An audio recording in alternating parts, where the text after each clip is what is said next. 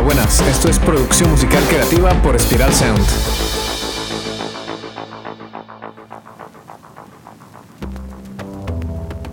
Hola, soy Ciro Galvis y hoy vamos a hablar de uno de mis grupos favoritos y de mis cantantes favoritos también.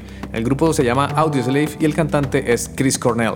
Audioslave fue un supergrupo de Estados Unidos conformado por los mismos músicos de Rage Against the Machine, exceptuando a Zack de la Rocha. Estaba Chris Cornell, el mismo cantante de Soundgarden, pues él le ayudó a formar el grupo para liderar la voz. Y también estaba Tom Morello en la guitarra, Tim Comerford en el bajo y Brad Wilk en la batería. Al principio, si comienzas a escuchar los discos de audio, le puede parecer que el sonido es simplemente la mezcla de Soundgarden y Rage Against the Machine. Pero a medida que el grupo fue sacando más discos, vamos a darnos cuenta que la evolución es enorme y también han sacado su estilo propio. En total lanzaron tres álbumes por los cuales fueron nominados a los Grammy y vendieron más de 7 millones de discos. Otro hito importante de Audioslave fue que fueron la primera banda estadounidense en dar un concierto en Cuba. Y la segunda banda, esta vez británica, en dar el concierto en Cuba fue The Rolling Stones. Audioslave estuvieron activos en el año 2001 hasta el 2007 y luego en el 2017 se volvieron a reunir, pero después de esa reunión se separaron definitivamente tras la muerte de Chris Cornell. La canción que vamos a hablar hoy es Like a Stone, lanzada a comienzos del 2002 como sencillo y luego formó parte del primer álbum del grupo y logró llegar a la posición más alta en la lista de ventas. Fue escrita por todos los miembros de Audioslave y producida por Rick Rubin. Este man ha ganado no sé cuántos Grammys y ha producido discos de los Beastie Boys, de los Red Hot Chili Peppers, Johnny Cash, Mick Jagger, ACDC, System of a Down, Metallica y una larga lista de artistas y grupos que van desde Linkin Park, pasando por Kenny West hasta la mismísima Shakira. En serio, si pensabas que el productor de moda es Bizarrap, pues bueno, no deja de estar en lo cierto. Pero Rick Rubin no se queda atrás. Para mí, él se queda con el trono.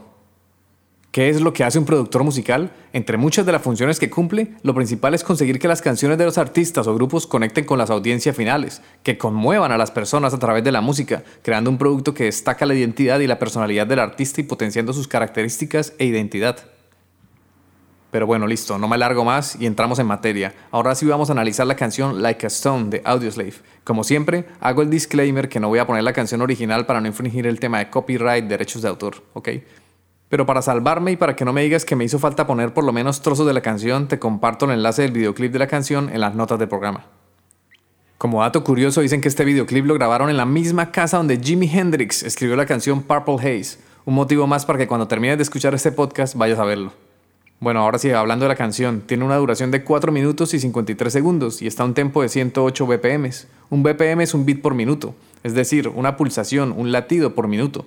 Es lo que nos permite medir el tempo, la vida de la canción. El tempo es bastante movidito, hace que queramos mover la cabeza siguiendo el ritmo de arriba abajo.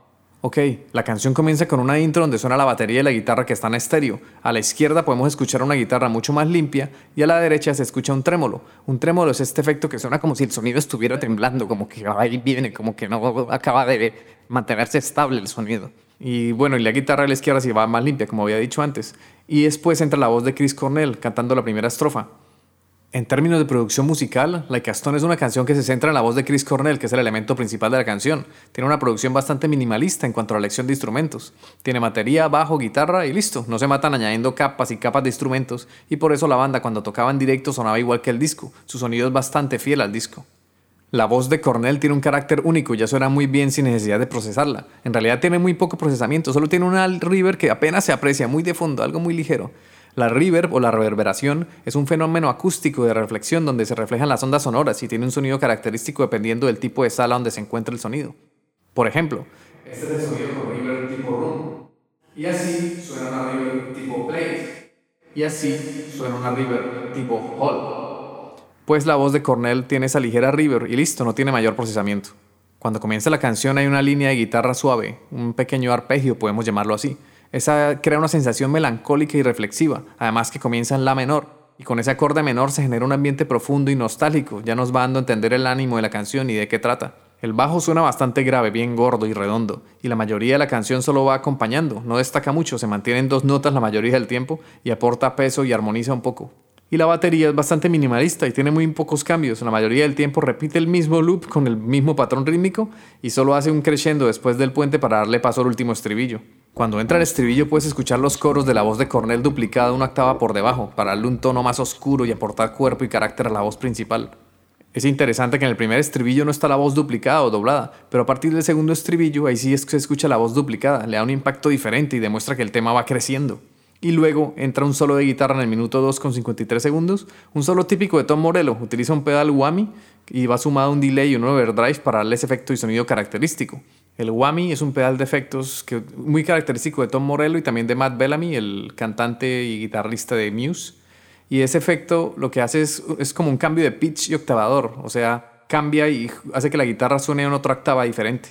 Lo que me gusta del solo de Tom Morello en esta canción es que es bastante minimalista también. O sea, en realidad toda la canción es muy minimalista, porque el solo de Tom Morello no busca lucirse con virtuosismo, no, solo aporta algunas notas que le dan ese mood, ese flow a la canción que viene, o sea, le da al ambiente, ayuda a potenciar la música de la canción. Ese es eso, es un, es un solo que va a favor, a favor de la música, no va a favor de que él se quiere destacar como el gran guitarrista. Eso es interesante. Cuando acaba el solo entra el puente, la parte diferente de la canción, que entra con una guitarra acústica y poco a poco va creciendo hasta que rompe el último estribillo, ya con todos los instrumentos sonando. La mezcla de la canción consiste en un sonido típico del hard rock, un sonido seco y natural, sin demasiado procesamiento, no suena hipercomprimido, sino que suena libre y natural. El tema consigue una apertura estéreo gracias a las guitarras paneadas a la derecha y a la izquierda, y además se le da protagonismo al instrumento principal que es la voz de Chris Cornell.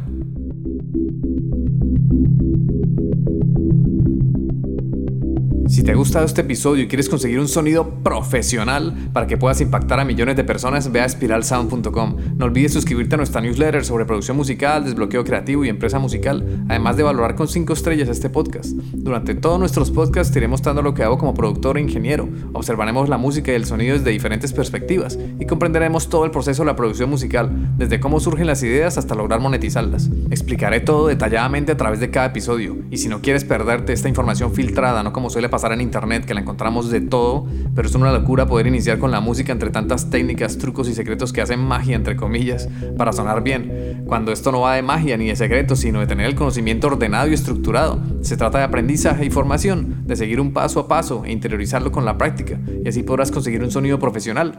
Y no solo basta con sonar bien, también tenemos que desbloquear nuestra creatividad y diseñar una estrategia que nos permita generar ingresos con la música.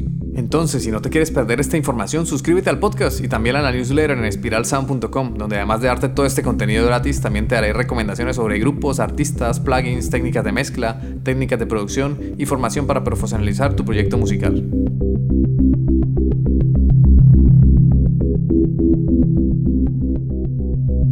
Volviendo a lo que estábamos hablando, ahora te quiero comentar un poco sobre el contexto cultural y social del año de grabación de la canción el mundo estaba en medio de un cambio importante. Recordemos que en los Estados Unidos estaba en plena lucha contra el terrorismo después de los trágicos acontecimientos del 11 de septiembre del 2001, el atentado contra las Torres Gemelas. Y la música de Audioslave se convirtió en un escape para muchas personas y la banda fue aclamada por su habilidad para combinar sonidos de rock con letras profundas y significativas. Y por otro lado, la otra cara de la moneda, la crítica decía que las letras de Cornell eran sin sentido y fantasiosas. ¿Tú qué opinas? Cuéntamelo. Pues bien, es momento de analizar la letra de Like a Stone y así sacamos nuestras propias conclusiones. La canción habla sobre la idea de estar solo y abandonado y la búsqueda de una respuesta a preguntas existenciales. Al inicio dice, I was lost in the pages of a book full of death. Ahí dice que se perdió en las páginas de un libro lleno de muerte, leyendo cómo morimos solos y que si estamos bien descansaremos donde sea que queramos ir. Cornell dijo que la canción trata sobre la muerte y de encontrar la vida después de la muerte a través de una forma diferente de pensamiento, un pensamiento diferente al monoteísmo y a la forma occidental de entender el mundo. La canción habla de alguien que ha visto morir a su familia y amigos y ahora está esperando volver a reunirse con ellos. Luego dice el estribillo que dice, anhelo estar en tu casa, habitación por habitación, pacientemente. Ahí te espero como una piedra, like a stone. Ahí te espero, solo. solo, solo, solo. O sea, esto se trata de un tipo sentado en la habitación de una casa contemplando la muerte, a dónde va, lo que significa y todas las diferentes posibilidades. Y después llega a una conclusión que le gusta y se queda en ese pensamiento filosófico. O sea, esta canción no trata sobre los temas clichés de la música que suelen hablar de amor o de banalidades. En este caso, Cornell nos pone a pensar y a filosofar sobre la vida y la muerte. Como decía Saramago en su libro La caverna que estoy leyendo, dice, él decía que la muerte es algo de lo que podemos hablar mientras estamos vivos. O sea, que deje de ser un tema tabú y que sea tratado con la mayor naturalidad posible. A esto nos invita esta canción, a filosofar y pensar sobre temas que no solemos pensar, a darle una mirada a las posibilidades y también a pensar sobre lo genial que es estar vivo y lo mucho que tenemos que aprovechar nuestra vida, que tenemos solo una y el tiempo se pasa volando. Aquí lo interesante es que estos temas no son muy populares en la música, pero a pesar de eso, Cornell quiso componer y hablar de temas que pasan por su cabeza, quiso expresarse a través de la música, y eso es lo genial, que no se vio inhibido por el qué dirán, qué opinará la gente, la canción gustará, a lo mejor no va a gustar porque no habla de amor, no se quedó pensando en eso. Y él decidió componer lo que le dio la gana, y Audioslave consiguió millones de ventas con esa canción, y la canción pegó bastante y sigue siendo vigente hoy en día, en el año 2023 se sigue escuchando. Me gusta mucho la estrofa del puente de la canción que dice, y lo que leo, hasta que se acabe el día, me senté en arrepentimiento de todas las cosas que he hecho, por todo lo que he bendecido y todo lo que he hecho mal. En sueños hasta mi muerte seguiré vagando. Ahí es como si el protagonista de la canción llega a una conclusión profunda y personal, logra entender el significado de la vida y de la muerte, se da cuenta de lo que ha hecho en su vida, cosas buenas y cosas malas, y se quedará esperando, pacientemente, como una piedra.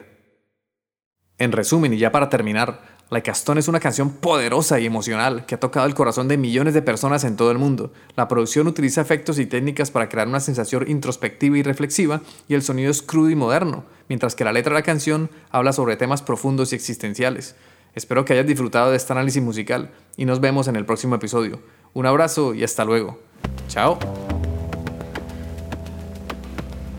Este podcast ha sido realizado en el estudio de Spiral Sound. Puedes escuchar todos los episodios en Spotify, iVoox, Apple Podcasts o en tu aplicación de podcast favorita. Encuentra contenido adicional en spiralsound.com. Te habla Ciro Galvis. Gracias por escucharnos, por dejar tus valoraciones de 5 estrellas y por compartir este contenido porque así ayudas a fortalecer la cultura.